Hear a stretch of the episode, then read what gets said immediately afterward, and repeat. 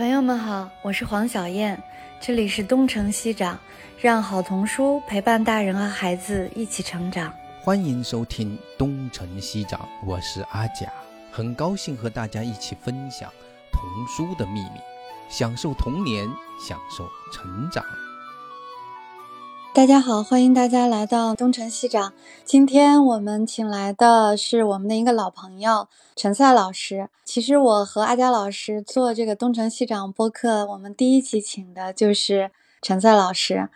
陈赛呢是三联生活周刊的记者中写关于儿童内容最多的一位，写过大量的那个儿童图书的评论文章，还有儿童的创作者。嗯，我个人非常非常喜欢他的写作。他现在呢是那个三联生活周刊旗下少年的执行主编，把这本刊物也做得特别好。这本刊物上有一个优秀童书推荐的栏目，他因此呢也跟童书出版业的联系仿佛是更多了。这也就是为什么我们一想到要做这个年度的好童书的盘点，所以第一时间就想到了陈赛老师。特别特别感谢。陈赛能够在 百忙中 抽身出来给我们做这档节目，不用客气，不用客气，你别叫我老师了，叫我陈赛就行了，好吧？对，你叫我陈赛，你们俩就不这样叫吧？嗯嗯，呃，那个阿佳老师，您要介绍一下你跟陈赛的？对，可能我我跟陈赛应该认识的时间更早了哈，那个应该是在完全没有预料的情形下，在很久很久以前，在。对吧？是是，就是可能陈赛写的第一篇关于童书的文章就是那个。对，你是我那篇文章的主角。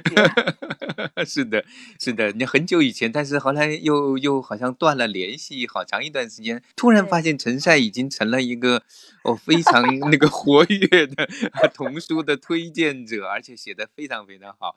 包括最早写的那个，我我觉得写的我印象特别深的是那篇写那个。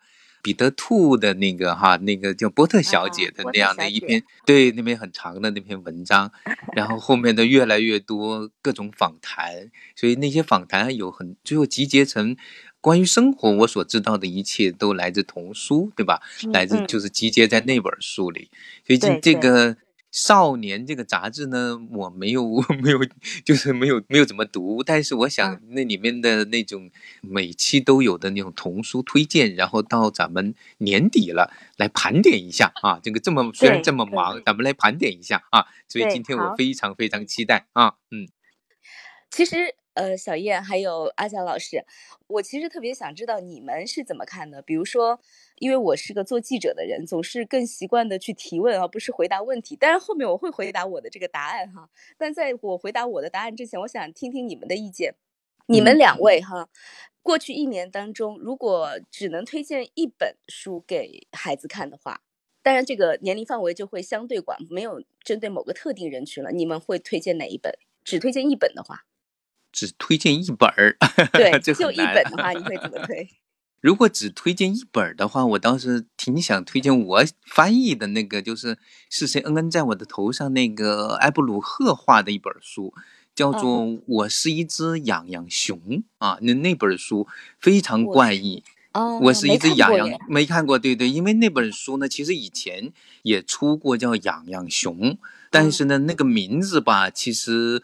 不是特别特别对，它的英文的如果直译是从来不曾有过的熊，所以我曾经想把它翻译成我是一只乌有熊，就是那个乌有香的那个乌有，但是最后被他们的市场给否决掉了，还是变成了一个痒痒。就是它为什么叫痒痒呢？是它说从前呢有一个痒痒，然后呢它是不是大痒痒，也不是小痒痒，是个中痒痒。然后是个痒痒吧，他就爱挠痒痒，然后他就自个儿挠啊，最后到树上蹭啊蹭啊蹭啊，哎，最后就变成了一头熊。所以他实际上，当他出现了之后，无中生有的出现了之后呢，他就发现他的兜里有一张纸，然后呢，这个纸上呢就开始问他，哎，你是我吗？啊，就是你是我吗？然后他就需要证明我是我。就必须去完成三个命题，就是我是呃很棒的，我是很 nice 的，我是很很好的，然后要我要很漂亮，然后他就就寻找这样的一个证据，其实非常有趣。我很就是这是一位音乐家写的故事，后来呢就是请埃布鲁赫画的一本书。其实我。特别想推荐给孩子们这本书，其实它就是用一种极其的，就是极其有点像是幼儿式的思维，就是痒痒挠痒痒变成了熊这样的一种思维来去探讨一个问题，就是你怎么样成为你自己，你自己到底是谁？他在很大程度上需要去。接纳自己他本来的样子，或者是是因为接纳了而成为他自己，还是他是他自己而接纳了自己？就是这好像听起来像是个逻辑游戏，但是当他只问自己的时候，他是一件很荒谬的。但是他在这个过程中一路的去寻找，要碰见了类似《爱丽丝漫游奇境》中的各种奇怪的人物，在跟那些人物的交往之中啊，他发现，原来人家说你很棒啊，他说我早知道了，就是这样。然后他看到一个镜子，哦，好帅哦，他就觉得，嗯，我就是这个样子的。所以其实非常有趣。就是如果在我今年的，就是各种就是比较长的书和比较短的书，各种各样的书里面，我是特别特别喜欢跟孩子就是去分享这样的一个故事。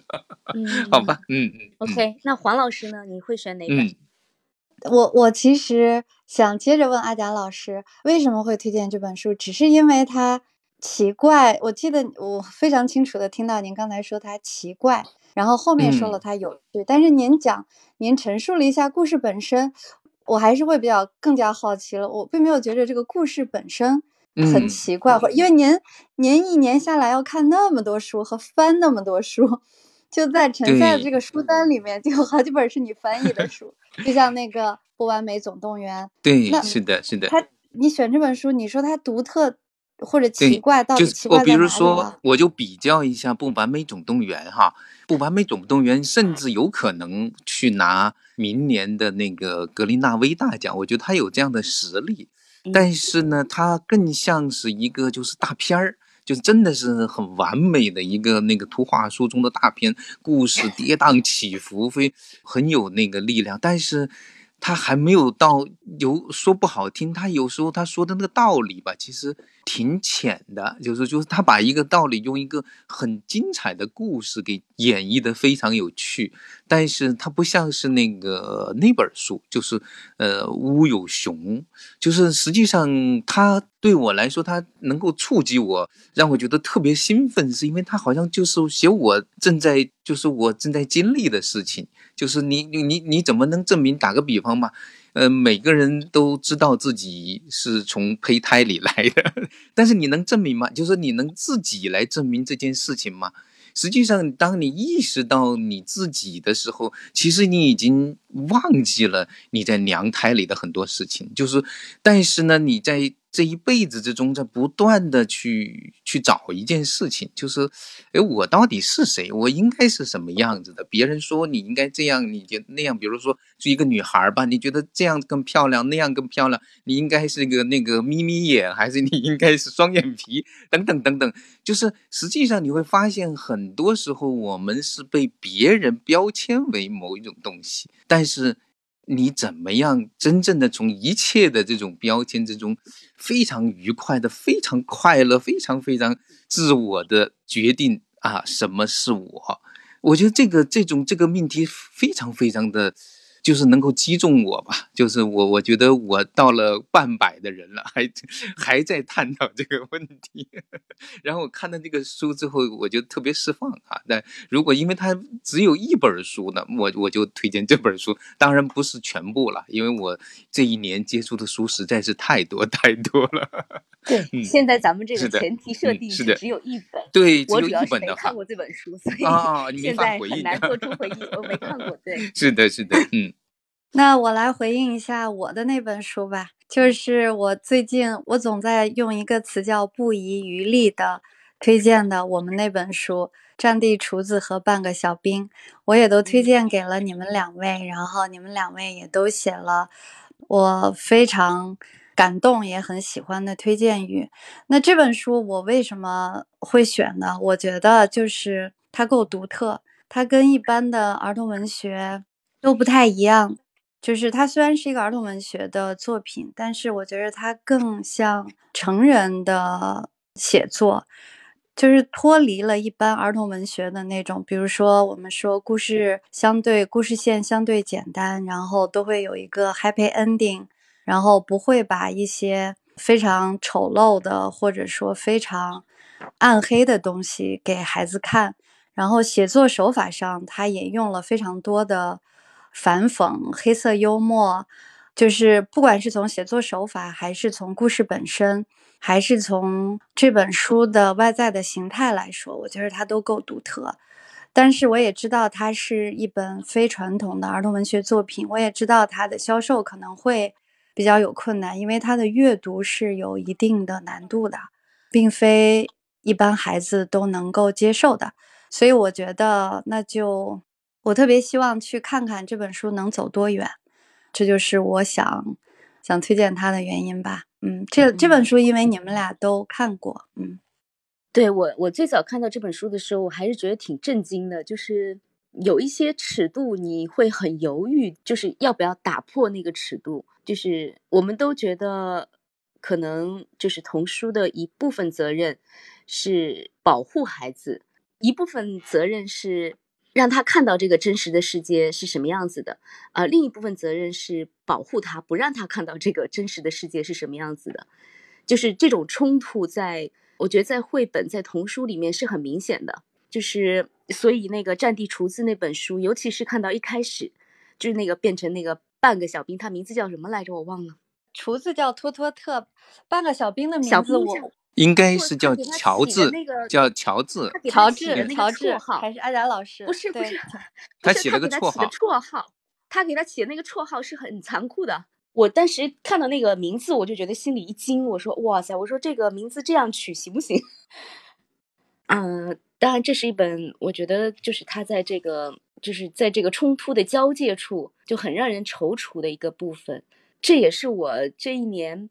做少年的时候，有时候经常会问自己，就是因为我们到了少年的读者，我设定他为青青少年嘛，就是青春期的少年，那他们其实是已经看到外面这个成人世界是什么样子的了，就是有他很残酷、很虚伪、很可怕的一面，很危险的一面。那我们在杂志里要不要跟他去谈论这些事情？比如我们要不要跟他去谈论那些？孩子为什么要去跳楼的事情，或者我们要不要跟他去谈论那些战争的问题，就是这个界限，我自己是一直没有搞得很清楚的。所以，就是像《战地厨子》这本书给我的冲击也在这里。读到后面你会很感动，你又觉得这本书又是极其温柔的，但它又是极其残酷的。所以这两种特质交交织在一起，呃，所以就是我觉得是一本很奇怪的书，确实是本很奇怪的书。但我我还是会把它推荐给，比如说十三四岁的孩子，我觉得他们是可以去看这样的书的。当然，我对于我自己的这个判断也不是非常的有信心哈。对我们给他定那个读者年龄段的时候也非常的难，因为他在好几个国家都出版了，我们就查他在其他国家对应的那个年龄。就是后面确定了是十一十一岁往上，十一加，也就是五年级往上。这本书真的是够独特，然后够残酷，够暗黑。阿佳老师，您先说吧。对，就是这本书呢。哦，他叫半个乔治，对不起，对不起。对，半 个乔治，对，对，对，叫半个乔治，因为他下面的下半身没有了嘛，然后他取名就叫他，直接就叫他半个乔治。我当时就觉得看到这个名字就觉得，你知道，所有那些战争的残酷都在这个名字里面了。就是他把人的名字和半个放在一起，这样一种处理的方法，但是看的时候觉得浑身鸡皮疙瘩都起来了。他叫他的原原来的书名叫《鱼心厨子》，但是我们就是觉得这个名字本身可能比较难去传达这个。其其实他就说深海的大鱼嘛，他文章里面他书里面写到深海大鱼的，就鱼心厨子这个名字本身是挺美的，但是我们就怕。不太好，那个传达意思，后来改成了这个。嗯，艾达老师，您说吧，不好意思，我把您打断了。没事没事，我就是想说这个话题呢，在中国可能目前确实是一个难点，就是说童书里面。暴露黑暗或者是呈现黑暗的尺度是有多大。但你如果去往国外去看的话，比如你往日本去看的话，就是我们前两次都都去邀请了来自常年在日本工作或者学习的，你会发现，实际上在他们看来，这个问题可能上世纪八十年代就已经解决了。就是说，实际上在只要是。呃，人世间曾经有的东西，它都可以以某种方式呈现给孩子，因为你躲是躲不掉的。他他你在童书中见不到，他会在别的地方见到，而且还见得非常的清晰，非常的刺激。那不如先在童书间让他看到。所以这个是至少在日本是这样。但是如果你要放得更远，比如到欧洲，嗯，恩德以前就是写那个毛毛的那个，他曾经说过。他不认为在童书中有任何的禁忌，就是这是恩德的。你你去看他们德国人去写的那些童书里面，其实也涉及到很多很多。呃，关键在于你怎么呈现给孩子，就是，嗯，你是以一种血淋淋的方式，还是以一种就是其实是一种变变异的方式。其实他这本书吧，我一直就是感觉大概读到一半的时候，就非常非常强烈的感觉，它很像那个受到了卡尔维诺的影响，就是那个分成两半的子爵呀，树上的男爵看不见的骑士啊，就是它有点这个味道，它是一个架空。空的一个一个年代，那个卡尔维诺是是法兰克呃那个国王的那个年代，但是他这个是一个架空，其实读起来也很像那个年代，但是他们已经有了火器了，然后有了各种各样的古怪的东西，然后包括他那个城市的。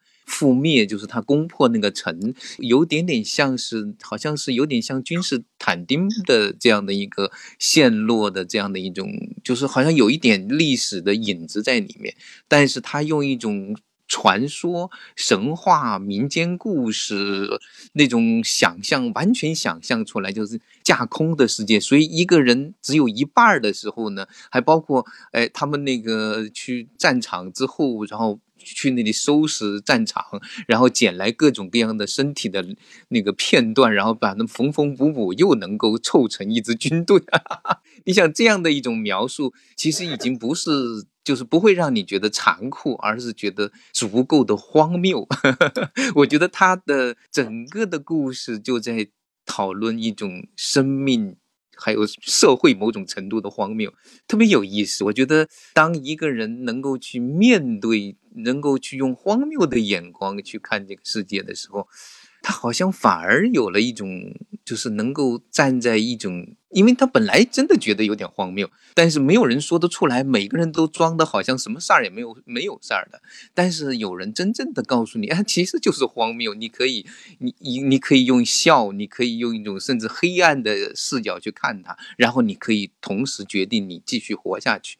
那么在这个时候，它就会产生一种。非常强大的温暖的力量，这是我理解。所以我最近没有时间，其实我特别想写一点，就是从卡尔维诺的这种视角来去看这本书。他其实我知道他已经有续集了，其实我蛮期待他的续集的。好吧，关于这本书，我先说这么多哈。嗯，如果你只能选一本，是哪一本呢？我觉得如果让我今年选一本的话，会选那本《天上掉下一个大石头》。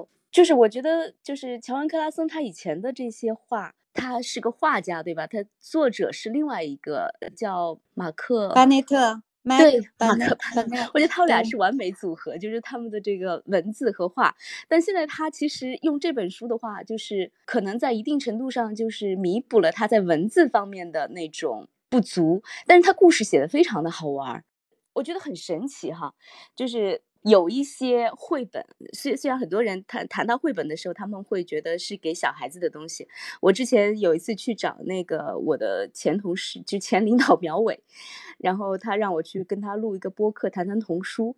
但是他就问我，他说童书是不是那些当不了一流作家的作家和当不了一流画家的画家，然后联合起来骗小孩的东西？然后我当时就觉得。就我当然很想反驳他呀，但但在现场的话，我反驳不大出来。我只能说，呃，有那么几个作家，如果你看过他的画或者看过他的文字，呃，你不管怎么从哪个角度来说，你都会觉得他们是第一流的创作者。如果说他们没有为成人创作的话，可能不是说他没有能力，而是他可能不屑于 为成人创作，他更愿意为孩子创作。这么说好像也有一点带着情绪的那种感觉，但是我是觉得有一些作家，他们能用那种最简单的方式来表达一些最深刻的东西。比如说天上掉下一个大石头就是这样的。呃，你们都看过这个这个绘本，所以我就简单说，其实就是说有一个有三个很古怪的角色，然后它的封面上就是一个巨大的一个石头正在，哎，封面上没有石头好像。呃，就是两个奇怪的怪物站在一朵花旁边，然后你知道有一个石头马上就要掉下来了，然后这三个角色就在这样一个大家不知道那个石头什么会什么时候会掉下来，然后他们就在这样一个悬念之下演出了一幕幕的 黑色喜剧，就看起来这几个角色就什么都没做。呃，只是走来走去，但是这个故事渐渐的就越来越往那种荒诞和诡异的这个 方向发展，然后你就会像一个这么简单的故事里开始出现时空旅行，出现外星人，出现背叛，出现嫉妒，出现命运，出现黑暗，出现死亡。你一开始觉得很难想象，你你在一个这么小的一个空间里能够延展出那么大的一个主题，会觉得很奇怪的。后来我看那个乔恩·克拉森的一个采访。他在里面就专门提到他的这个这块大石头的想法从哪儿来的，然后他就举了个例子，他说英国导演希区柯克，他说希区柯克举过一个例子，就是几个人围着一张桌子讨论半球，然后讨论五分钟，他说在最后一刻炸弹爆炸了，如果你拍这样一个场景的话，他说观众收获到的是什么呢？他就是大段的沉默和瞬间的惊讶。但是如果如果你拍的时候，你让观众一开始就知道桌底下有个炸弹，这个炸弹将在五五分钟之内爆炸，那这就形成了一个非常强有力的悬念。然后这个观众分分钟都会在这种不安之中，就是其实他那个大石头 就是希区柯克说的那个炸弹。所以我觉得就是这样一本书，你就很很难说它只是给小孩子看的玩意儿。虽然它看上去真的非常简单，里面的角色、故事、画面都简单的不能再简单。但是它就是能用这种最简单的语言来讲述一个非常有趣的故事，同时传达一些很深刻的内涵。比如说那颗大石头会让你想到什么？比如说对孩子来说，是不是会想到一些这个世界上发生的很多你理解不了的问题，但是就是降临在你头上了？我对我们成年人来说，我会不会想着哦？这块石头是不是就是一个我把控不了的命运？它终有一天会掉到我头上，但是我不知道它什么时候会掉下来，我也不知道它会不会掉下来。但你知道它一定会掉下来。但是，但是不管怎么样，一天一天，我们这个日子还是得过下去。所以你你如果要去解读它的话，每个人都会有不同的感受。但它明明又是一个那么简单的一个故事，那么那么搞笑的一个故事。所以我觉得这个是一个很神奇的一一个绘本。我以前就很喜欢乔恩·克拉森的东西，像那个我之前推过好多次他的那本《狼、老鼠和鸭子》那本，也是觉得很神奇。就一开始那个故事一开始，那个老鼠就被狼吞到肚子里去了。然后他就看到黑暗中狼的肚子里点起一盏灯，原来有一只鸭子住在里面。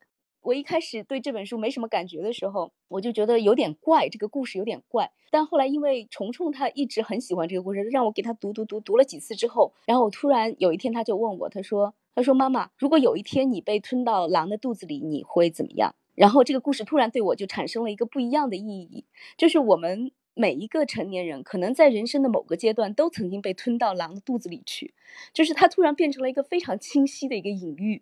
但是当你被吞到这个狼的肚子里之后，你会不会有一个希望的火苗突然会为你燃起？你你会不会抱着这样的一个信念？呃，反正你们会觉得这是我的过度解读吗？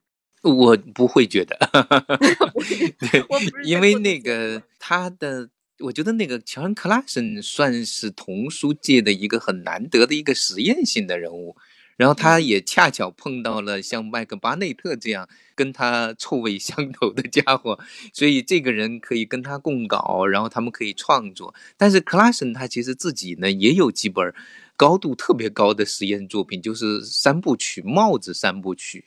他是那个其中其中有一个就是呃拿到过凯迪克奖和那个格林纳威奖的双料子奖，这是到目前为止唯一的一个。就这不是我的帽子，那其实还是 他的三部曲的第二本。他对，然后他第一本是是那个大熊和那个兔子吧，应该就是我要把我的帽子找回来，拿回来，然后哎拿回来，然后第二本第三本呢，应该我们发现了一顶帽子。他这本天上掉下一个大石头的，有点像是那个我们发现了一顶帽子的一个某种方式的延续，就是有一个东西放在那里，然后他们呃一直在对那个东西在表表现是什么，而且他那个是个章节式的，而这个呢好像是采取的五幕剧的方式。我们上次还还探讨了一下他为什么要搞出五幕剧，是不是有点模仿那个那个莎士比亚的那样的一种那个戏剧的安排啊？莎士比亚，那就就 是他就是就是故意的在把那种好像很高大上的文学形式，然后画成了图画书的表达方式。他是这本书是五幕剧嘛？那个他是那五幕剧的安排就必须考虑每一。每一幕它是有一个，就是它有一个安排的，有的是要交代，有的是要那个过场，有的是要到高潮，高潮之后还需要有一种心情的那种缓解，然后最后还要收尾。大概它有一个这样的这样的一个要求，所以它是一个实验性特别强的。那那么它的实验性特别强，就存在一个问题，就可能读者不一定能够读得懂他写了什么。换句话说呢，其实。就是读者怎么解释都可以，就是这是两者都是允许的，所以它的难度必须要被读者接受，而且有可能他是为孩子创作，但是小孩子呢不一定买单，然后。所以总的来说，我觉得很成功在哪呢？就是他这个书有让小朋友特别特别觉得好玩的地方，但是小孩子觉得好玩的地方呢，其实跟大人读到的可能是两码事儿。是的，是的。但是呢，大家都在这个书里各得其乐。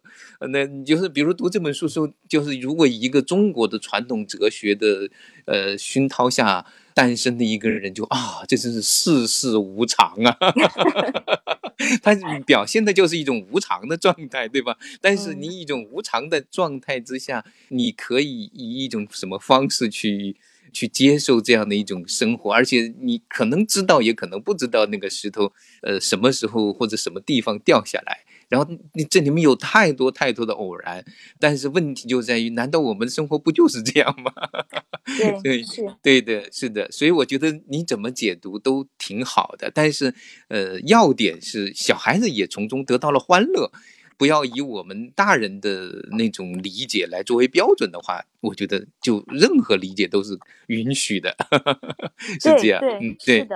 我就觉得，就是孩子读是他们的一个层层次，然后我们读读到的是不一样的东西。就是可能我过几年之后再来读是另外一个层面的故事，就是一个故事它可以延伸出很多不同的层次，这件事情也挺神奇的。嗯嗯，是的，就是所以这也是儿童的书其实比成年人的书难写。你让一个写的让一个二十多岁、三十多岁人说啊，真的写的真好，这不是那么的难。但是你让一个三岁的人就觉得那么的好。然后呢，同时又让那个八十三岁的人也觉得很有味道，这个这个真的是很挑战的。所以呢，比如说你可以去问问苗伟，能不能写出这样的作品。你哄一个大人觉得你好不难的，说实话，有时候稍微装一点，稍微那一点，也有不少人买单的。但是小孩不买那个你装的那一部分，对吧？他只买他能够真正获得纯粹乐趣的那部分。但是如果你，比如那这个故事里面，那个他老有个小扣嘛，就是他说话老听不到，老听不到，过来过来过来，结果嘣，东西掉下来，这其实是个玩笑，对吧？那个这所有的孩子看到这都会哈哈大笑，但是问题是这个玩笑呢，又特别有哲理。对，是的，所以对，所以这难写，我觉得这不不容易，嗯。对你纯粹从一个创作者的这个角度来说，你会很嫉妒他，就是 就这么一句话，天上 掉下一块大石头，我就在想，为什么我想不到？多简单，天上掉下一块大石头会发生什么？天上掉下一个好的创意，把你砸到了，你就成了一个大作家。你就觉得啊，天哪，这么简单的一个想法，为什么会可以变成这个样子？是的，是的。好吧，你叹而观止。小燕对这本书有什么要说的？我是想把《不完美总动员》和《天上天上掉下个大石头》两个放在一起。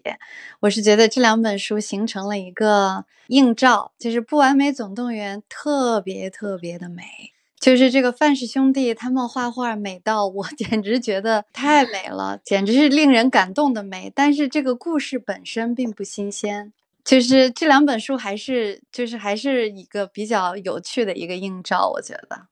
嗯，小燕，我有一点不同意你的，就是关于《完美总动员》的那个，我觉得他的故事并不是不新鲜哈。其实很多东西都是不新鲜的，就是所有的故事都已经被人讲过，所有的概念都被人讲过了。但是当我看到那个《完美总动不完美总动员》那里面，就是那个小孩，呃，就是那个叫小小象吧，那个短鼻子的小象，他们一排，对他们一排摆在那个玻璃罐里面，然后被盖上，对。对，被盖上那个失败品的那个标签的时候，我觉得那个画面是非常有冲击力的。嗯，就是我当时看到那个画面的时候，我就觉得，呃，我说。多么好的关于这个时代的每一个人对自我的这个认知，多么好的一个隐喻啊！就是这个画面，你看上去，我们是不是也随时在往自己身上盖一个这样的戳？只是你从来没有没有说这么直白的把这个画面摆在你的眼前。我们对孩子是不是也是同时这样的？你就在他身上盖一个戳，有时候你不是明说，有时候你暗戳戳的说，有时候你。呃，很无奈的在心里叹息，但是你其实是在给他盖上这样一个戳，你是一个失败品，就是那个画面感给我的，就是这个冲击是很强大的。所以我当时看那个故事的时候，也是有那种就天上掉下来个大石头那个有相似的那样一种感慨。我说为什么我没有想到这一点？因为我其实一直想，就是这个时代到我们今天这样哈，就是这个竞争激烈到内卷到这个程度。我觉得孩子感受到的那种竞争的压力可能更甚于成年人，而且他们抵抗这种评价的能力是比我们要弱很多的。他没有什么能力去抵抗别人对他盖的这个戳，所以我觉得他是对于我们这个时代的这种挫败感，所有孩子在这个时代生存的那种生存状态是一个非常好的一个揭示。就是说我我不谈他的故事本身怎么样，他故事到后面的话，就好像真的只是一个。逃亡的故事，对吧？但是他对于这个我们这个时代所感受到的那种情绪的那种把握特别的精准。我觉得就在那个画面里面，就在一个玻璃罐里面盖一个戳，你是一个失败品。对我可能没有特别多的，就是我们看看一本书的时候，总是有一些点容易跟我们共情嘛。我主要是看的整个故事线，我是觉得这个故事线本身是比较传统的一个故事线。然后那个那个失败，就是每一个罐子上盖一个失败的那个戳的那那个画面，的确是我当时看到的时候也有一些比较强的刺激，但是我没有就是说 可能跟你跟像你这样产生那么多的共情。你 说到这，是因为我儿子总被人认为是失败品，所以我心里有没有没有，我特别想推荐你 你你写的那篇那篇文章，就是你给你们三联写的那篇大稿，特别好，就是什么样的人生值得一过。那篇文章我我是推荐给所有的听众朋友们，一定要去看陈赛写的那篇文章。刚好说到这儿了，对，嗯嗯，阿佳老师，你对你对这个问题怎么看呢？对，就是这个书呢，就是说它确实你可以看到很明显的类似好莱坞大片的那种痕痕迹，所以他这三兄弟一起来做，而且做了很长很长的时间是有道理的，他们。整个就是用一个做电影的方式来做这本小小的图画书，它而且它的非常长，好像有七十多页。所以我其实带着这本书去给小朋友讲故事的时候，我开始是挺怵的，因为要讲很长的时间，他差不多要慢慢讲，要讲将近半个小时呢。就是我我试过，我讲过两次就满头大汗，哎，但是他们无论是三四岁最小的到那个十几岁的孩子，他们都特别喜欢这个书。呃，这也是我没有料到的，就是而且这个书我泡的时间很长的一个很大的原因，我们一直在讨论。论它应该叫什么名字。其实我我第一次读这本书就觉得这本书应该叫《不完美总动员》，就是这是我的第一感觉。其实我不知道为什么，就是发给我的说哦，我说这本书就叫《不完美总动员》吧。后来他们说不行，这样的一种说法不太合适，然后就换了，大概至少换了十种可能的说法。那个包括什么是类似什么大逃亡啊，是类似什么的。哎，我我说最后还不如这个，因为这本书真的就是一个，就是其实他在探讨什么是完美的问题，就是到底什么是完美，什么是失败，然后你作为一个 loser，你可以做些什么？哎，对。当然，那个我刚才讲讲到那本书吧，就是《养羊熊》那本书，那个对于我来说呢，会更加的刺激。为什么呢？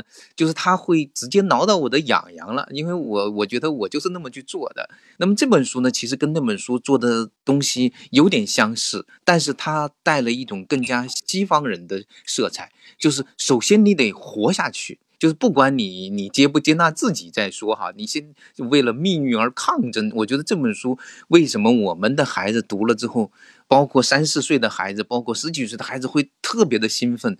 呃，我觉得这个这本书有一种斗争精神，为了自己不完美，真真的就是你到最后说他们会非常兴奋。我有在有个图书馆，我是分两部分读到一半，我说预知后事如何，且听下回分解。我以后再说，他们就差不多要跳起来打我了，因为他们很想知道这帮家伙最后怎么样了。然后呢，像我去问那帮孩子，我说你们觉得自己是完美的吗？哎，我我发现那个幼儿园的孩子都很得意的说完美的，但是跑到那个九岁以上的孩子就开始犹豫了。嗯，我有缺点。对，就是你你看看，就是被这帮孩子给折腾的怎么样了哈？就是到了学校之后，就是他觉得自己各方面是怎么样的，需要等别人来说。等别人来评价，等别人来定义，等别人来贴标签，这个其实是一件挺悲哀的事情。说实话，所以我觉得这本书其实我我觉得它会打动孩子们的一个根本的原因，它有一种 有一种释放，对，有一种我先活下去。就是有有点那个，不管你怎么定义完美或不完美，我先活下去，活得活得舒坦，啊，就挺好，哎，所以我我觉得这本书，呃，应该会很受很受孩子们的喜欢，对，嗯，我家小朋友也很喜欢这本书，我觉得有可能，反正所有的书其实都是镜子，你在书里其实照见你自己的很多东西。反正我家小朋友今年读小学二年级嘛，就过去这一两年里，我就是不断的感觉到，就是他被一种另外一种评价体系的那种，就对我来说是一个很大的烦恼。我又不能说，就是我的这个想要扭转的这个力量变得越来越小，我越来越发现，就是那个戳的力量越来越大。然后我会看到这样的书，我就会觉得。就是在他们打破那个罐子的瞬间，就那个玻璃罐的瞬间，对我来说是一个很解放的、很治愈的瞬间。是的，是的，就是我以前大概零四年的时候，我以前参加第一次那个亲近母语的会上，当时有四百多个老师在那儿说，我说我我可能我们都在推阅读，但是我在我在做的一件事情是什么呢？我希望能够帮助孩子们。在这样的体系下幸存下来，他们 survive 下来，就是你没有办法去改变这样的体系，对吧？那你每一个年级、每一个过程，他都会有人去跟你盖戳的。但是，如果我们能帮孩子，不管别人怎么跟你盖戳，你都觉得我很我很好啊，我很漂亮啊，我很棒啊，哎，你就能够 survive 下来。其实我我我觉得有时候我们就是一个幸存之学。对，幸存哲学，呃，幸存的一种学问，教孩子学会，是的。所以这本书如果能对于就是这些正在幸存中挣扎的孩子们，给他们一点力量和勇气的话，我觉得它是还是很有价值的。反正我很喜欢这本书。所以我那天跟那孩子们读完了之后，我是特别激动，然后我回头在微博上写着：“全世界不完美者联合起来，你们将失去的。”只有一个玻璃罐儿，但是你们将获得整个的世界。对，就是 你可以这个书可以让他们去问这样的问题：，就是到底是谁来给我盖的这个戳？就是什么他凭什么，对吧？对他凭什嗯么？就这个规嗯则是谁定的？或者说他问出这样的问题，到底什么是完美？怎么才算完美？为什么这样嗯才算完美？那我觉得就这就是一个非常好的一个事情。就有一嗯些书，它能够让我们去讨论一些很难去讨论的问题，所以。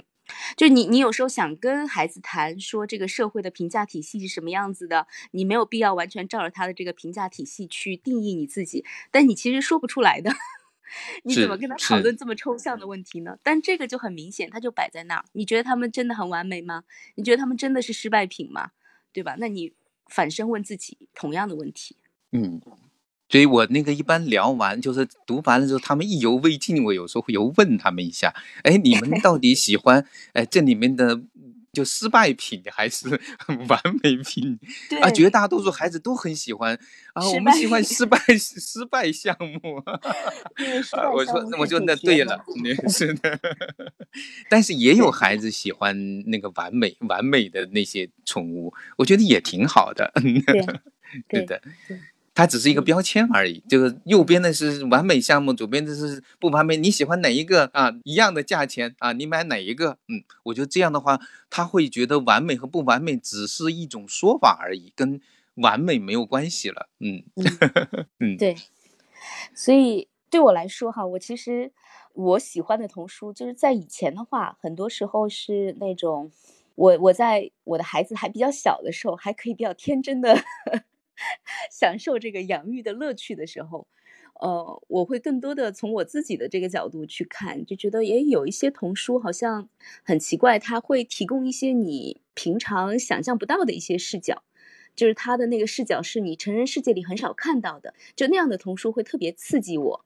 我举个例子啊，就很早以前有一个有一本书叫《绵羊国王路易一世》，其实他那个故事讲的是权力的问题。哎，我当时就在想，真是我说三四岁的孩子，原来你就可以通过这样的方式跟他讲权力这件事情，就是很神奇嘛。我因为就打破我原来我觉得权力是一个很难谈的问题，然后后来。等虫虫再大一点的时候，我就越来越发现这种就是有一些很艰难的话题，就是通过一些很好的童书，你可以去跟孩子沟通。我越来越欣赏他这方面的一些潜力吧。像《不完美总动员》，我觉得它就是给了我们一个空间，能跟孩子去谈论一些很抽象，但同时又跟他们在这个时代的感受息息相关的一些问题。还有我的书单里还有一本叫《假装看不见》，呃，我不知道这个是今年出的还是去年出的，反正我是今年看到的，而且这本书好像应该是几十年前日本出的一本书。看到之后我就就觉得这本书的那个力量哈，尤其是在我们今天这个校园霸凌这么严重的这个时代，就变成一个变成一个大家每一个父母，如果说你对于孩子有什么担忧的话，我觉得校园霸凌可能至少排前三吧。就我我就是之前就在上个月，我儿子的好朋友在学校就遭遇霸凌这件事情，就是他们班里有一个小男生，平常练过跆拳道，然后动不动就会欺负一下旁边的小孩子，然后他那段时间就盯上了就是虫虫的那个好朋友，然后虫虫回来跟我讲这件事情，我就问他，我说那他欺负你的好朋友的时候，你在做什么？你有没有帮他？然后虫虫就说：“那我就假装看不见啊。” 然后我就很失望，我说：“你你怎么能假装看不见呢？” 就是我在想，我养了个什么儿子？呃，后来虫虫就告诉我，他说：“如果我跟他说我去帮助我的好朋友的话，那那个欺负他的人就会反过来欺负我了，他就会给我立各种规矩了。”呃，所以就这个事情，我当时。就是很苦恼了一阵子，我突然又想到这本书，把它拿出来再读给他听。就是其实我不知道他听明白了多少，但是 我自己读的时候，我的感受我觉得是很复杂的。就是霸凌这件事情，它跟尊严有关系，跟耻辱有关系，呃，同时也涉及很多其他很复杂的那些情绪和感受，比如说里面有恐惧、有愤怒、有嫉妒、有同情、有痛苦、有内疚，也有绝望。就是他那一本书里面，我刚才提到的这些情绪都在那本书的涉及范围之内。当然，那是一本比较厚的书哈。但是我就在想，我在给他读这些的时候，他是不是感受到了这些东西？他明不明白这些复杂的情绪背后意味着什么？他会不会在？因为那个故事的主人公也是一个旁观者，他看着他的朋友被人霸凌，他会不会在那个主人公的挣扎里看到他自己的挣扎？那这些挣扎对于他理解自己的处境又会会不会有什么启发？我不知道，就是他给他读那本书，因为我没办法跟他。知道他真实的，就是他的表达不出来这本书对他来说到底意味着什么。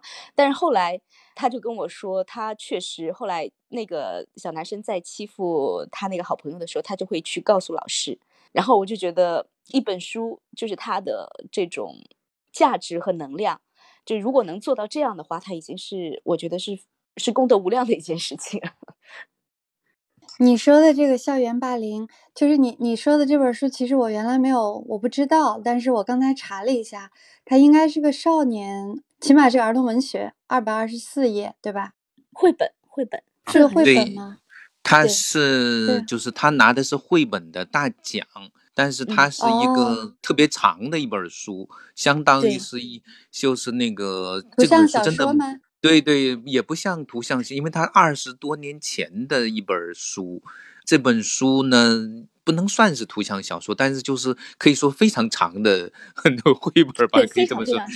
对，哎，黑黑白的，对，假装没看，对对，应该是讲的是六年五六年级孩子的这么大，所以他也是在日本，好像几乎每个学校都要放一本的那样的书。这他这本书。就反映了日本的儿童文学，它已经突破了某某个我在我们看来非常困难的一个领域。就是说，在现实生活中，如果真的有的那些黑暗面的东西，我们要不要呈现给孩子？还有呈现给孩子的时候，去鼓励他们怎么去反应？说实话，这个其实是很不容易的一件事情。呃，以前有还有一本书，就是说，啊，这不是我一个图画书，这这不是我做的，好像类似这样，就是每个孩子看的那个事情，都说这跟我没关系，这这不是我，那那个人自己哭的。但是最后呢，他呈现的一一大堆那个照片，都是人类的各种灾难、苦难那种战争，人们都可以说这跟我没关系，但是实际上。它其实就是来自我们的日常。那本书是来自北欧还是哪的一本书？但这本书呢，它就没有把它发散的那么远，它直接的就把他的那个很细致的心理，就是包括他看见了被人欺负，又看见他的好朋友被欺负，然后后来他又看见那些被欺负的人也被外面的孩子欺负，就他描述了一个生态。如果我们现在要是这么来创作一本图画书或者是儿童文学，恐怕在我们当下都没法出版。你会发现没有？家长可能会投诉，呃，好像觉得描把社会描述的太黑暗了吧？但实际上，儿童的生存状态。他有时候就是这样，儿童孩子跟孩子之间，有时候我们小时候也是这样，这样的就是有一种囚徒的那种原则。说我们小时候是这样的，碰到这种事情，轻易的不向老师打报告的，因为这样的话容易把自己在这个圈里混的呢就毁掉了。我们当时的处理方法就是一一个是结盟，就是要找到比较厉害的，又是人也人品不错的结盟。另外呢是 再找那个更大的孩子，比如说找哥哥帮忙。那真真有人欺负你，让让哥哥出头，呃，对付那一下，那个家伙就立刻消停了。但是呢，现在的孩子不太一样。就是他们可能因为我们的过度保护，让他们第一呢，好像不知道有这样的事情；第二来了之后呢，就很害怕，连连告诉家长的勇气都没有。那么在这个时候呢，我觉得这样的一本书其实特别特别好，而且我我这本书我也送给朋友的孩子，就是你会发现几乎每一个孩子，他要么亲身经历过，就是要么被欺负的这种。状态，要么就是亲眼见到常常会发生的这些东西，然后人们就是这样的一种心态。其实这个，我觉得你儿子那个心态一点也没错，就是说，如果我去干预的话，马上去干预的话，我可能会成为受害者。那我以前在广州经常坐公共汽车，有时候我们真的就会亲眼看到那几个人就是围着一个就是正在打瞌睡的人，就开始掏他的荷包。你说在这个时候，如果你出来了。你说啊，你不，你们不能这么干。其实很容易就，因为在广州这种事情很常见，你一点办法有，其他人也不会那个援施予援手的。所以，我们如果要是稍微有一点点，就开始可能就制造一点点呃事件，比如说不小心撞一下那个什么人，然后就是把那个人弄醒了，然后让他自己小心点儿。但是呢，你是不能够真的去面对的，就是因我以前是做。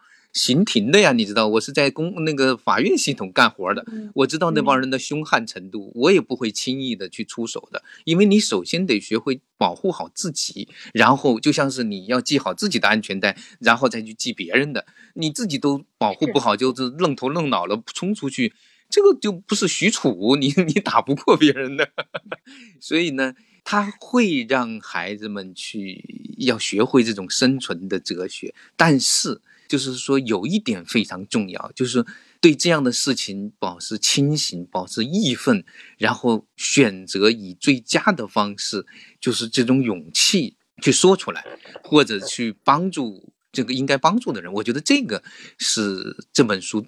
特别精彩的就是最后他是在那个毕业的典礼上大声的说出来的，对吧？就是我经历过这样的事情，我觉得这个是我读这本书特别震撼的。我我觉得他的前面的那些懦弱，我一点也没有说是对他有什么意见。我我我非常能够理解，因为我小时候也比较弱小的，我是一个常常被人欺负的一个家伙。但是幸好我当时有有哥哥，所以我被欺人欺负的不行的时候，我就会向我哥哥 求助。这样的话呢，就是但是在我们那个年代是千万不能告诉那个老师的，要不你你你就在这个圈里没法混了。这是我们那个男孩子的那种 生存法则，就是你你预对对你不能告诉狱警，但是你可以请其他的囚徒来帮忙。对，是的，嗯。我自己小时候是个很强悍的，强悍的人，没有过这样的经历是吧？不不，我我没有被人霸凌过，当然也没有 霸凌，这是的，嗯，但这性格也比较强悍，小时候，所以也没有人敢欺负我。但看到过别人被霸凌的状况吗？我没有看到过孩子被孩子霸凌，但是我看到过老师欺负学生，然后我还因为把那个老师给告到教研组那边去，然后被老师处理。对，就是这是我自己成长的一个经历，所以我对儿子就会有这样的期待。后来想想，是的，是的，他先懂得保护自己，可能会比他去见义勇为这件事情更重要一点。嗯，最重要的是霸凌这件事情，其实我觉得我们也做了很多期的报道，就最终来说，其实它是无解的，就是你怎么去解决它，唯一的办法可能还是让。成年人来介入，让孩子能够相信成年人是会介入的，就他们对成年人的这个这个信任，可能是整个这个霸凌这种事情的，我觉得最关键的一点吧。其实他跟一个圈子里面的老师跟那个圈子里面的校长，其实关系还是蛮大的。他是一个很正的，很能够去关注细节的，然后能够公平处理日常事务的这样的地方的老师校长。这个地方其实就霸凌的机会就少很多。说实话，你说你小时候没有见到，真是一件很幸福的事情。是吧？我小时候真的没有见。反正我是 我是经历过这样的一种，呃，这样的一个阶段。也可能因为我是女生，女生中间可能这种相对少，比较少一点。但是现在好像不分霸凌，不分男女，好像 是的。是哈。嗯。真是。其实我们出过一本书，叫《我和瓦妮莎一起走》。这本书是一本无字书，它就是讲那个校园霸凌的。然后它其实得了好多美国的父母就是评选奖，美国的这个，比如说《父母》杂志，二零一八年第十届年度童书啊，然后美国国会推荐的值得关注的青少年书籍啊，这些都是一些这样的奖项。所以就是。我觉得它还是跟整个社会的关注度有关。嗯，我们这本书其实就比较适合给小孩子看，它是一个用无字书的形式讲了小孩子一个小孩子到了一个新的新的学校，然后他遭到了欺凌。这个小女孩目睹了同学遭到欺凌以后，她就自己去思考，然后努力，然后让整个社区的孩子都做出来了反应，然后来反抗那个孩子。就是画的也很可爱，很美，嗯，就是，但是它是无字书，还蛮好的。就如果说你就是刚才说的那本是比较长的和比较高年龄段的，那这本书是适合比较小的年龄段的孩子。就这个问题，我觉得，我觉得主要的问题他是的解决我方案是，他的解决方案是这个小朋友自己做出了，就是他去陪伴这个女孩儿啊，就是有一个小男孩儿欺负这个新来的到学校的嗯小女孩儿，然后就是主角是这个一直在观察的，然后他就去呼吁了其他的同学一起，因为他是无字书嘛，他其实是没有文字的，就从行为上，就是他们站在一起，然后他会去陪伴这个新来的小孩儿，他去陪伴他，他让别的小朋友跟他一起去陪伴他，然后大家都跟那个小新来的小孩在一起，嗯，对，用图的形式来表达。OK，我们再说一下，然后可以收个尾了。对我就简单收个尾吧。哦，对，还有一本是一个图像小说，叫《歌利亚》，是我去年读过的，我觉得最冲击我的这个认知，就是冲击的最厉害的一个图像小说。其实它讲的是，它改编了那个圣经里大卫和歌利亚的故事，但是这个故事。你看完之后，你就会觉得原来一个传统故事原来是可以这样改编的。你看，我们改编很多咱们中国的传统故事，但是这个大卫与歌利亚他怎么改编？就是在原版的那个圣经故事里，巨人歌利亚是一个残暴好斗，然后他最终就被大卫打败了，然后被斩首。然后在这个图像小说里面，歌利亚他是一个温和内向的巨人，然后他很讨厌巡逻，也讨厌舞刀弄枪。然后反感跟别人在那儿取乐，他很喜欢安静的坐在那里写做那种文书的工作，但是他就被那个就是那种舆论，就关于他的各种传说，还有那个昏庸的那个国王的野心，推到这个战争最前线的聚光灯下面。读完之后，你就觉得哇塞，原来故事可以这样来改，就它会变成一个那样一个，就是历史要分配给你一个角色，其实你无从拒绝，也不能反抗。然后他就把这个故事从一个基督教的那样一个颂歌，变成了对于今天这个政治粉饰力量和荒诞的战争现实的反思，就变成了一个关于一个人个体命运的这种悲歌。然后我看完之后真的是佩服的五体投地，这是我最后想起来的，我觉得应该给大家推荐一下的，特别好，是我去年看过的，我觉得图像小说里最震动我的一本书。